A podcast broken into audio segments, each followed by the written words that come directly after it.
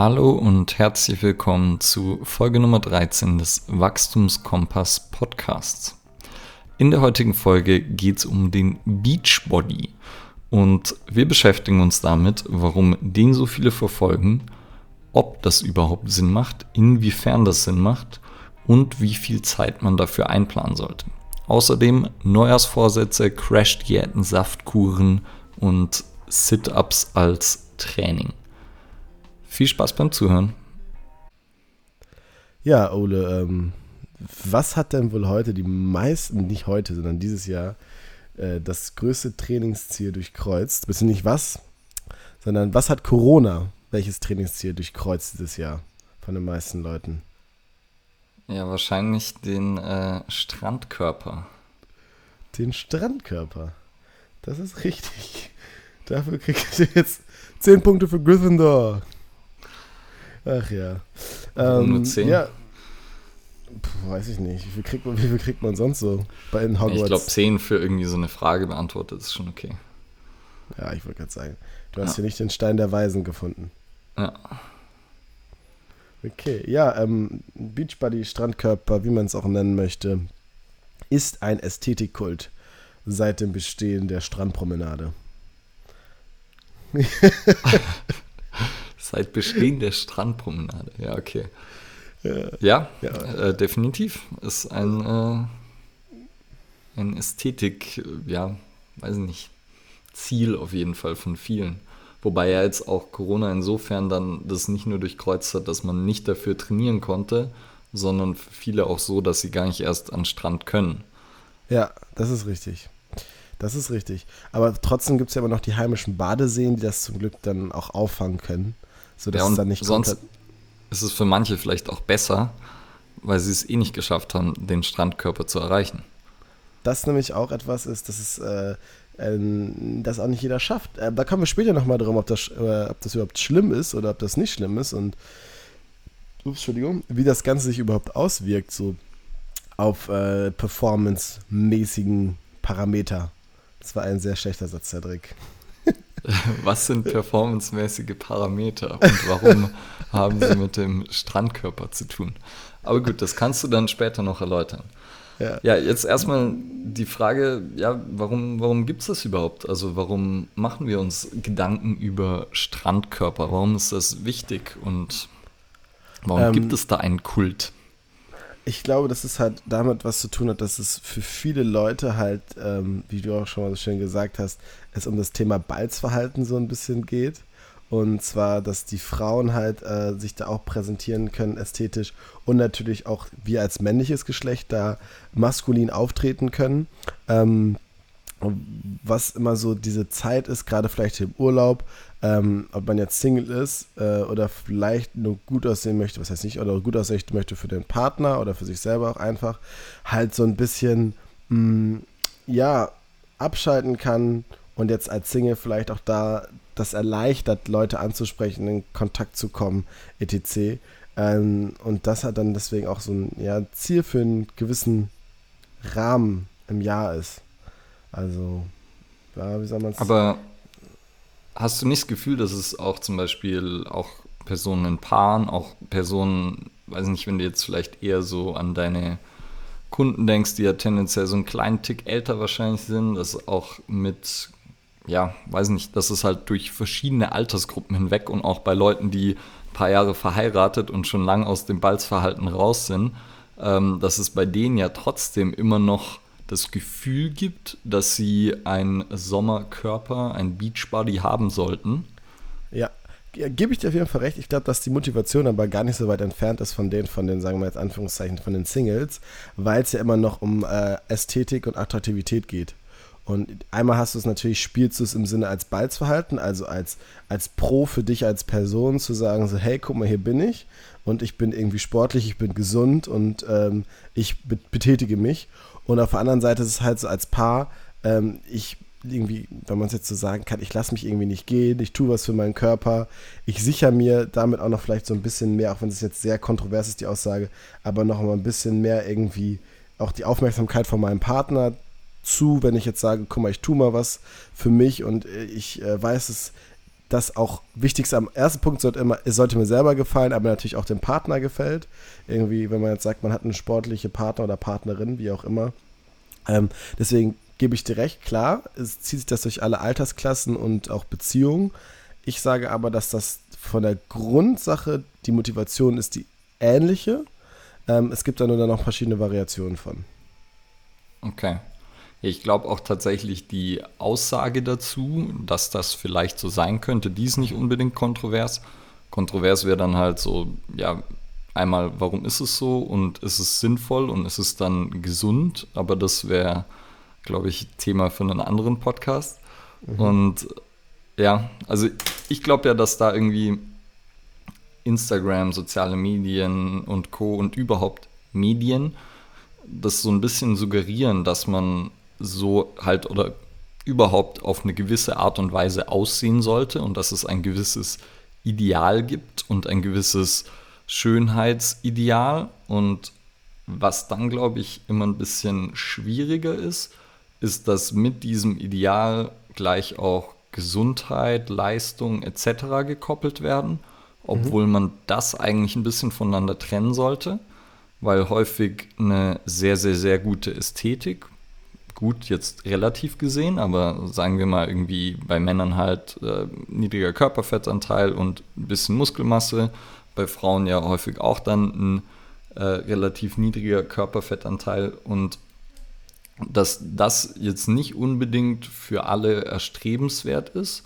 und auch nicht für alle gesund ist und definitiv nicht für Leistung steht, zumindest nicht in jedem Fall. Also muss man, glaube ich, noch ein bisschen differenzierter sehen.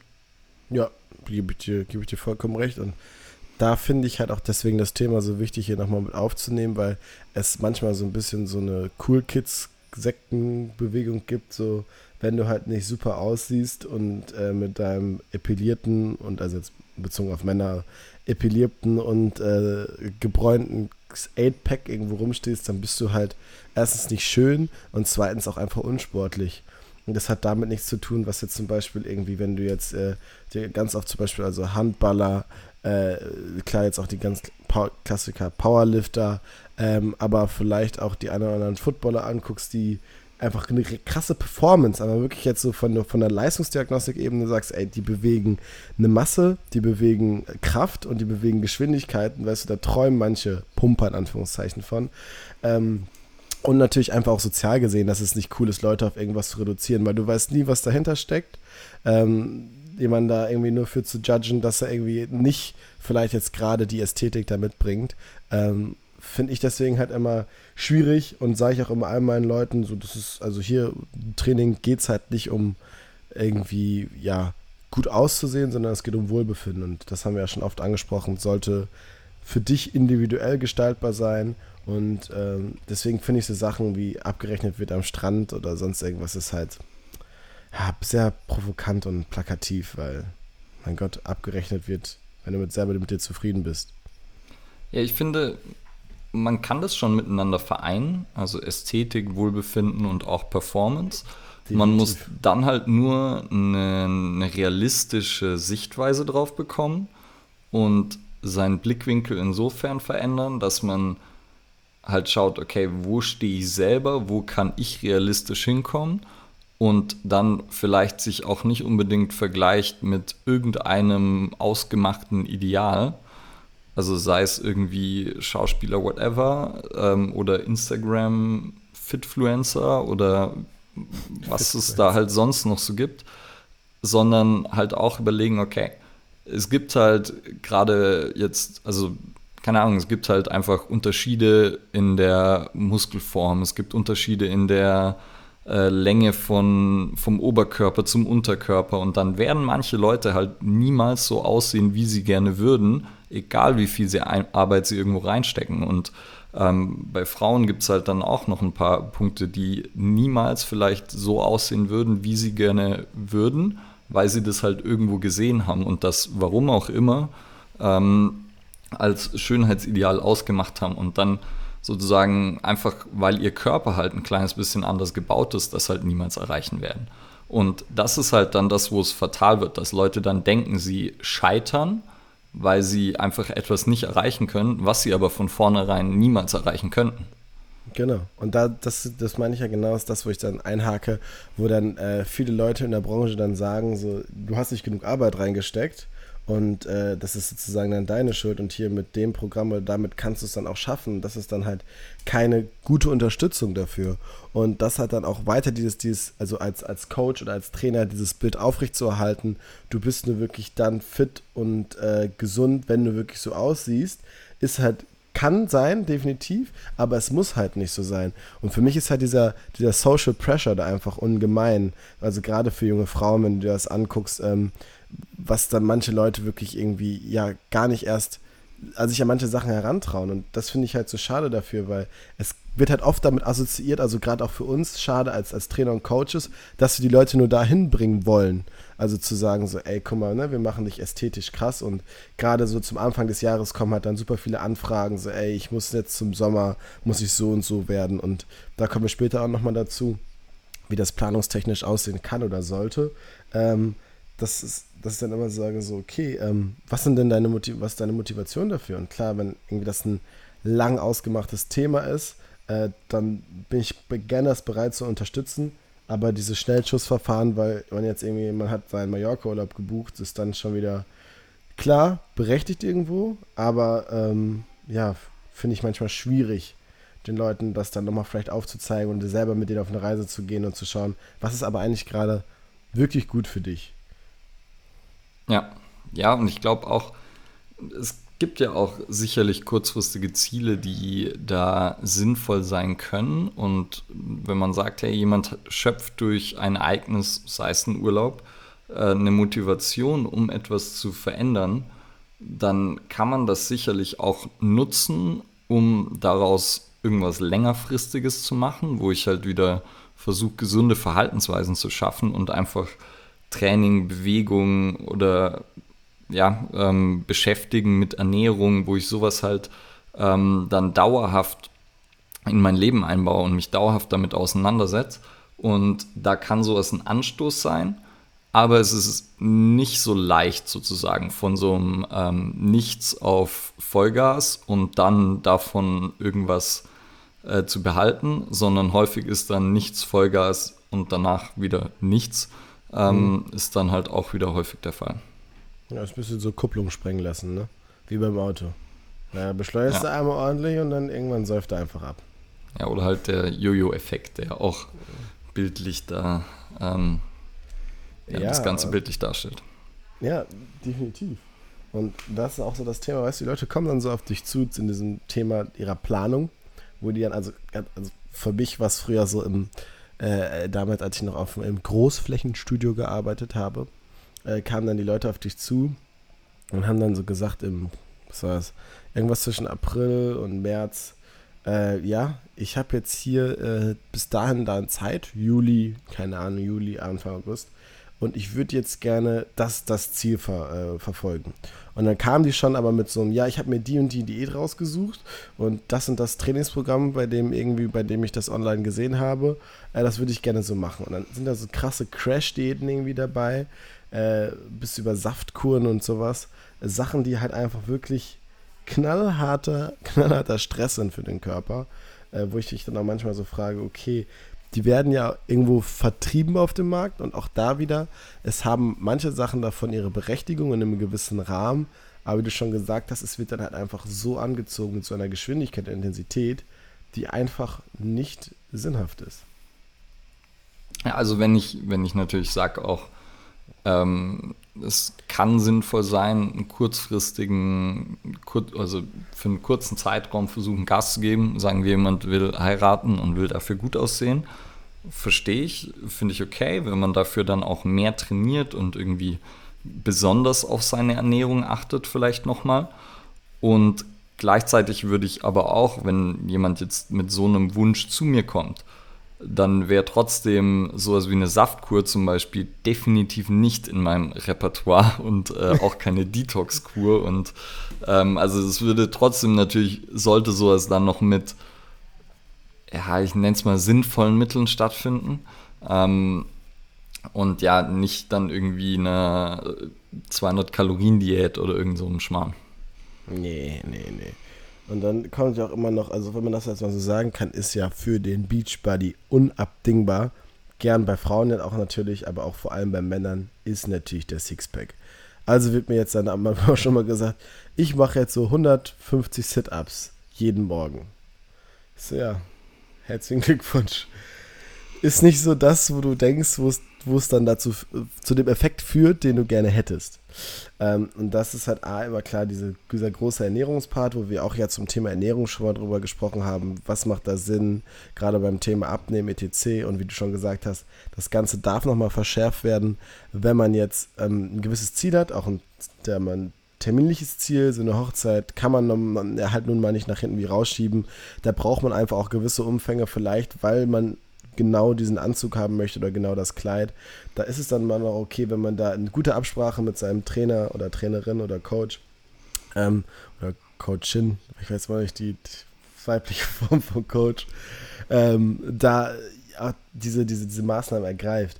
Aber genauso auf der anderen Seite muss man einfach auch körperlich vernünftig dabei arbeiten. Und da würde ich jetzt nochmal, also kommen wir später sowieso nochmal dazu, aber da ist einfach rechtzeitige Planung das A und O.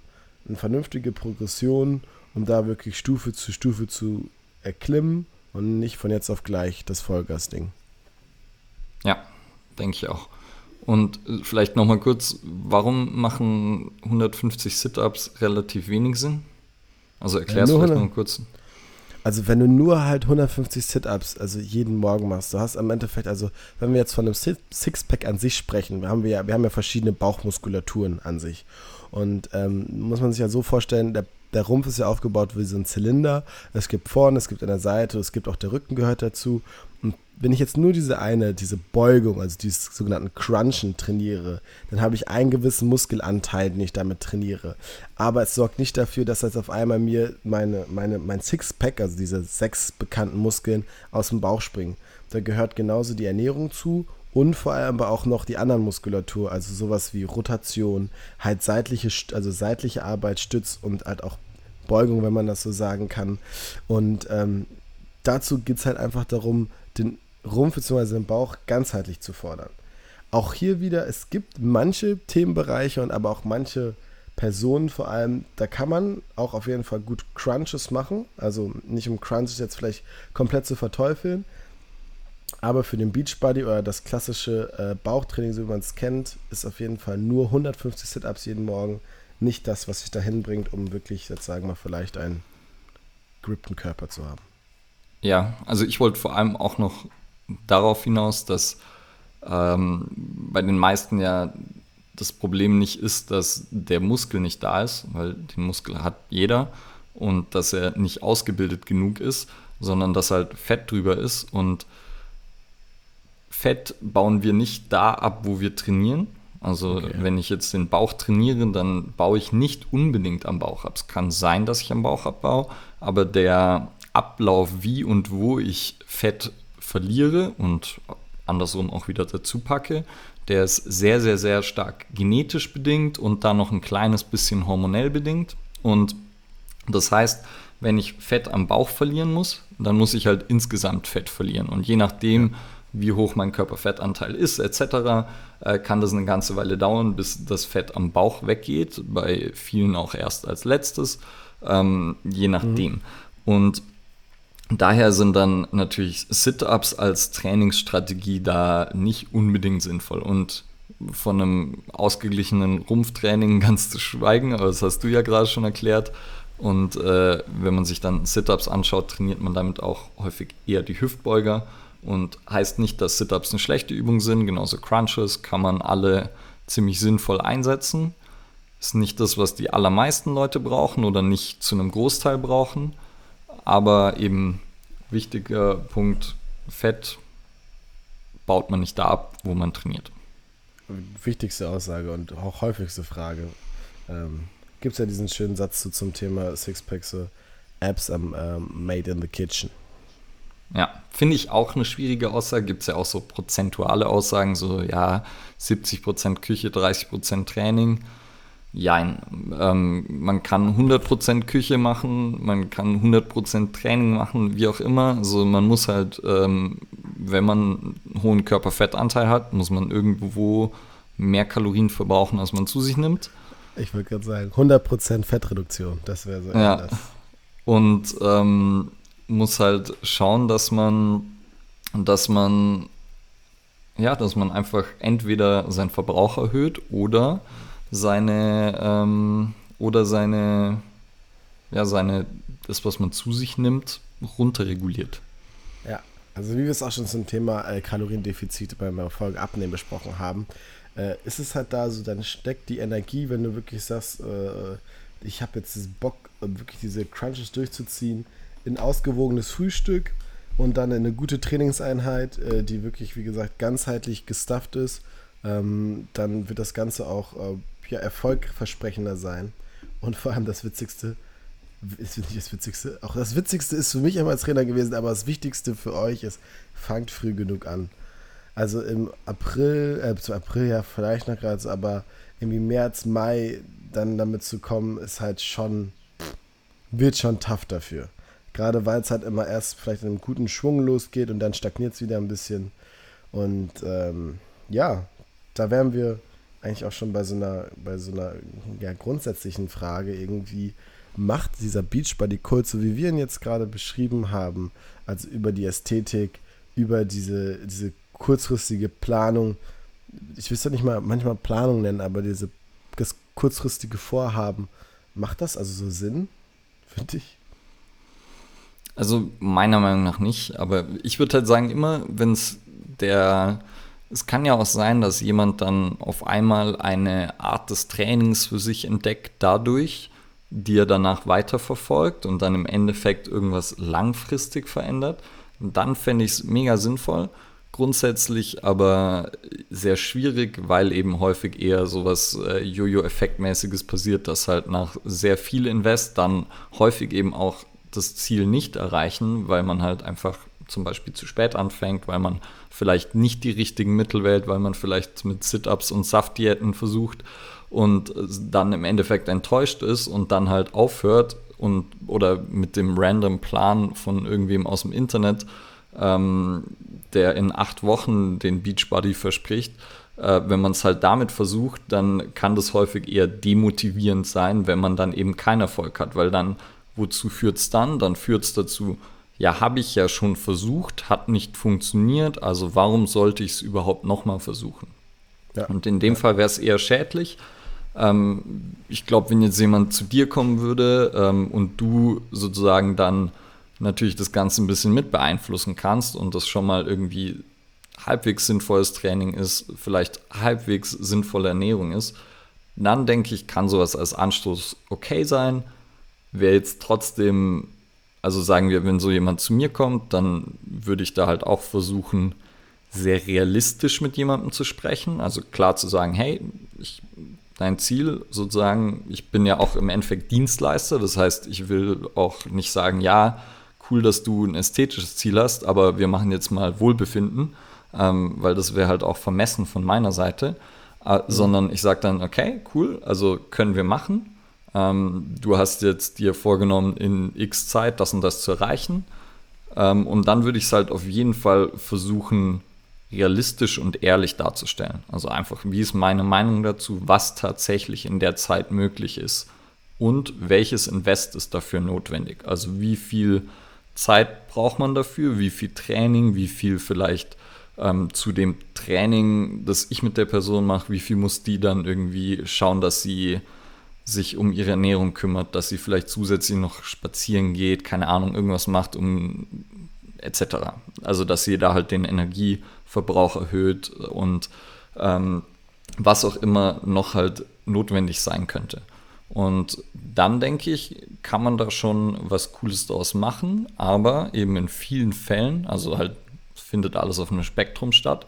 Und äh, wenn das Spektrum ist Saftkur und acht Wochen Strandkörperplan, dann ist es, glaube ich, eher schädlich. Sí, sí, claro. Ja, Also es war jetzt nochmal schön zusammengefasst in, der, in seiner Ganzheitlichkeit des Themas zu betrachten. Und ich glaube, jetzt ist es mal wieder so an der Zeit zu sagen, ähm, ja, wie kann man es denn dann vielleicht nochmal mit der gleichen Zielsetzung äh, besser für sich regeln? Also der wichtigste Punkt, den hast du nochmal gesagt und ich glaube, das sollte man, wir sagen es trotzdem immer wieder, wissen, egal was man jetzt tut im Bewegungsbereich, solange du jetzt wirklich nicht einfach stumpf, äh, keine Ahnung, ist ja nicht mehr Bewegung, aber ach, da, kurz nochmal wirklich original Anekdote. Vor zwei Wochen saß ich so auf dem Geburtstag und dann saßen, saßen sich so zwei äh, Damen gegenüber und ich weiß jetzt nicht mehr, wie dieses Ding hieß, aber keine Ahnung. Schock, nennen wir Schockgurt 3000 jeder weiß, wovon ich spreche, ist der Gurt, den du schön um den Bauch schnallst und ähm, der dann anfängt, mit Stromimpulsen dann in den Sixpack zu zaubern. Und dann unterhalten die beiden sich dann, sie so, ja, das ist wirklich voll gut und ich habe jetzt auch natürlich, aber dann auch mit mehr Bewegung, habe verzichtet jetzt auf mehr auf Kohlenhydrate und da merkt man auf jeden Fall schon was und sie so, ach ja, wo hast du den denn bestellt und so und ein Mann sitzt da so neben und die halten sich darüber so und er dann irgendwann so, ja, also ich, ich würde ja vielleicht irgendwann schon mal zu dem Thema jemand fragen, der vielleicht sich damit ein bisschen auskennt und Ahnung hat. Und wir saßen halt wirklich so in der Vierergruppe. Und ähm, ja, das zählt definitiv nicht zu der Möglichkeit, sich diesem Thema anzunähern in Bewegung. Im Grundsatz, wenn du, Hauptsache du bleibst in Bewegung und du kommst rein und genauso wie du es gesagt hast, ähm, wenn es eine Möglichkeit ist, ein Fenster für jemanden da reinzukommen, wunderbar. Und diese Leitpfeiler, diese Leitplanken, die rechts und links sind, die dich zu deinem Ziel guiden, die können vielleicht manchmal wirklich irgendwie ein bisschen verworrener Weg sein und ein brüchiger Zaun, wo man vielleicht rechts und links mal runterfallen kann. Man kommt auch irgendwann an den Weg. Aber es kann natürlich auch eine gute deutsche ausgebaute Autobahn sein. Eine richtig schöne Schnellstraße. Und wie man diese Schnellstraße baut, meine liebe Zuhörerinnen und Zuhörer, das wollen wir euch jetzt nochmal gerne mit an die Hand geben. Wow, Okay, ich bin noch kurz, muss noch kurz über dein äh, Bild nachdenken. Ähm, ja, also natürlich auch hier der, der Bauchgurt und so, ja, da, ich weiß nicht, das ist der brüchige Zaun. Nicht drüber sprechen. Ne? ähm, und von mir aus kann auch wer EMS machen, wenn es sozusagen, wenn es dazu führt, dass jemand sich mit äh, dem Thema auseinandersetzt. Dauerhaft würde ich es, glaube ich, auch nicht machen solange es äh, dann zu irgendwas Langfristigem und Nachhaltigem führt. Und das ist, glaube ich, dann auch, finde ich, das Wichtigste. Man muss halt irgendwie in dem, was man tut, konstant sein. Also sei es Beschäftigung mit der Ernährung, sei es Training und Bewegung.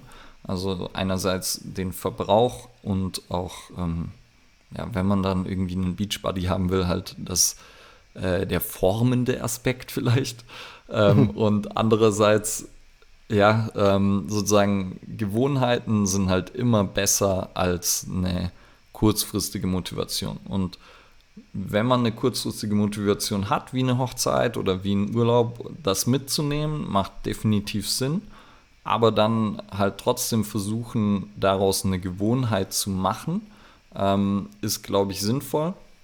Und sich halt gleich auch darauf vorzubereiten, ja, was passiert nach dem Urlaub, was passiert ähm, nach der Hochzeit. So. Und dann kann man ja auch mal irgendwie sozusagen den Urlaub nichts machen oder dann Flitterwochen nach einer Hochzeit oder so. Aber dann, dass man danach vielleicht auch nicht mit der gleichen Intensität einsteigt wie vor diesem Ziel, das man sich gesetzt hat, aber trotzdem dran bleibt. Und ist ja auch immer das Gleiche mit Leuten, die halt immer wieder zu den Neujahrsvorsätzen anfangen und sich immer wieder irgendwie die gleichen Sachen vornehmen und sie dann nicht schaffen. Das ist ja also man sieht es ja immer wieder, dass eben diese kurzfristig dafür sehr hohe Motivation einen einfach meistens nicht sehr weit bringt, sondern tendenziell lieber irgendwas suchen, was einfach ist, was man halt machen kann, wo die Hürde jetzt nicht so hoch ist und das dann Stück für Stück ausbauen, wenn es konstant gelingt. Also sagen wir statt fünfmal Training die Woche, ähm, weil ich ja möglichst schnell an mein Ziel will, lieber realistisch sein, okay, schaffe ich fünfmal auch in der Woche, in der alles schief geht. Und wenn ich das mit Ja beantworten kann, dann würde ich sagen, okay, dann mach ruhig fünfmal die Woche, aber sonst würde ich sagen, dann versuch lieber erstmal mit zweimal zu starten oder irgendwas, was du auch schaffst, wenn halt noch ähm, die Prüfungsphase ansteht, wenn irgendwie, weiß nicht, wenn halt äußere Faktoren das Ganze erschweren würden. Und mhm. wenn das dann immer noch funktionieren würde, dann hat man so ein ganz gutes Maß wahrscheinlich. Und das kann man dann ja immer noch ausbauen. Gerade wenn man dann mal Spaß dran gewinnt, wenn man dann merkt, dass es einem gut tut, wenn man, ähm, ja, und sonst, wenn ich mit jemandem anfange, der fünfmal die Woche trainiert, dann macht es ja auch gar nicht unbedingt so viel Spaß, weil es halt am Anfang so anstrengend ist, hast die ganze Zeit nur Muskelkater. Nicht unbedingt die, die beste Variante. Ja, das stimmt. Jetzt dann nochmal eine spezifische fachliche Frage. Wenn wir uns das Jahr jetzt so angucken, du hast von Neujahresvorsitzenden auch gesprochen, was wäre denn für dich so eine, äh, einen zeitlichen Rahmen, den du wählen würdest, wenn du jetzt sagst, ich fliege im Juli im Urlaub, wann fängst du denn an zu trainieren, wenn du jetzt sagen würdest, ich möchte jetzt ästhetisch mal nochmal deutlich mit neue Ziele stecken? So ein bis zwei Jahre vorher? Keine Ahnung. Also so, ich, ja. ich meine, ja, für mich ist ja, für mich ist so, jeder sollte eigentlich immer für mich, so in meinem ähm, perfektionistischen Ideal, sollte jeder immer irgendwie Bewegung in seinem Leben haben, einfach nur, weil man, weil es halt fürs Wohlbefinden gut ist und sollte immer sozusagen sich auch irgendwie mit der Ernährung beschäftigen. Und klar kann das mal ein bisschen weniger sein, aber so, dass man halt für irgendein Ziel damit anfängt, habe ich ja jetzt schon irgendwie dreimal gesagt, wäre für mich halt, wenn dann nur sinnvoll, wenn es halt irgendwie so den, den, den Startschuss gibt ähm, weil ich halt denke, dass ja eine halbwegs gesunde Ernährung und so ein bisschen Bewegung ist halt so die beste Medizin, die wir haben und ähm, die bringt einem so viele Vorteile oder so viel mehr als die Ästhetik. Und ich meine, ja. mir ist die Ästhetik auch wichtig. Ich trainiere definitiv unter anderem auch, weil ich damit ästhetische Ziele verfolge, aber das ist halt nur eins meiner Ziele und gleichzeitig tue ich es halt auch mit einem, mit einem realistischen Maß. Also so, ich, ich denke mir halt, okay, ich könnte ein Sixpack haben, aber ich esse halt im Sommer zum Beispiel auch gerne Eis, ich esse gerne, keine Ahnung, so ich, ich achte nicht dann gerne penibelst auf meine Ernährung und sage halt, okay, jetzt dieses, diesen Mehraufwand, den ich bräuchte, um ein Sixpack zu haben, der ist es mir halt nicht wert, weil so ein bisschen muskulös gefalle ich mir auch und habe jetzt kein Problem damit, dann irgendwie 2-3% Körperfett mehr zu haben als jetzt ein krasses Sixpack und bin fein damit. Und das ist dann sozusagen diese realistische Auseinandersetzung. Und ich weiß auch, okay, wenn ich es jetzt haben wollte, müsste ich halt ein bisschen konstanter mit meiner Ernährung sein und müsste da vielleicht noch ein bisschen mehr aufpassen oder müsste noch ein bisschen mehr Zeit ins Training investieren weiß aber genauso, ja, wenn ich so viel arbeite, wie ich es halt tue, dann weiß ich, okay, mehr Zeit ins Training investieren klappt halt nicht immer. Und dementsprechend ist halt ja diese realistische Auseinandersetzung damit irgendwo auch wichtig. Ja. Für mich war nochmal wichtig, das hervorzuheben, dass es halt, wenn dann darum geht, also man hat, man kann, wie du schon sagst, einen richtigen Impuls setzen, gerade zum Thema Neujahresvorsätze zu sagen, so, hey, äh, ich will jetzt irgendwie zum Juli, will ich gut was reißen, da kann ich eine Veränderung erzielen. Es ist aber so doch das Langfristige, also diesen Traumkörper, wo viele Leute mal sprechen, also wirklich eine krasse Transformation, äh, das klappt wirklich halt nur irgendwie in den ersten äh, ein, zwei Jahren des Krafttrainings wirklich gut und danach kann man nochmal darüber sprechen, wenn dann so das Plateau beginnt, was man da wirklich nochmal reinbuttern muss, damit man sich weiter verbessert. Aber das wollte ich doch mal rauskitzeln und klarstellen. Es geht halt nicht dieses ein bis zwei Monate und dann hast du deinen Traum Beach Buddy 3000 äh, Körper das gibt es ja nicht. Und das Wichtigste, was du auch gesagt hast, ist halt Gewohnheiten statt Disziplin. Schleif es ein. Nicht umsonst muss er bei Karate Kid immer 53.000 Mal diese Wand streichen und irgendwie die Jacke aufhängen, weil es einfach zur Gewohnheit wird und nicht, weil du halt einfach sagst, okay, genau diese Sache äh, habe ich mir vorgenommen und ähm, die habe ich irgendwie jetzt lange nicht gemacht und jetzt zwinge ich wieder dazu. Nein, du musst immer schleifen, immer dranbleiben und irgendwann kommt diese kleine Stimme in dir, die es auch vermisst.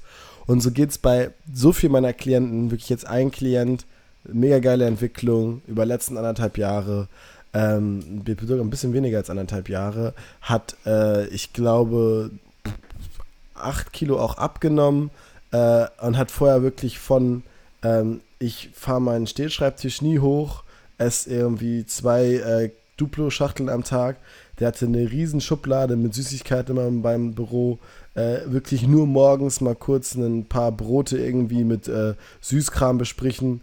Äh, äh, mittags kurz in der Pause äh, irgendwie eine Pommes rein und abends dann nochmal was schnell war irgendwie bei Burger King vorbei. Und das war wirklich irgendwann so lange, hat es ihn das so genervt und gestört, abgesehen von den körperlichen Sachen, wo dann die eine oder andere Rückenbeschwerde kam, dass wir dann, er mal irgendwann auf mich zukam und meinte, egal, Cedric, so, ich will jetzt was machen. Und da haben wir uns erstmal zusammengesetzt. Dann gab es auch erstmal eine, eine gute Diät. Da hat er sich jetzt auch da erstmal wieder ein bisschen mehr abgenommen, hat auch wieder so jetzt so ein, zwei Kilo wieder zugenommen. Das habe ich ihm aber auch gesagt, dass es das passieren wird.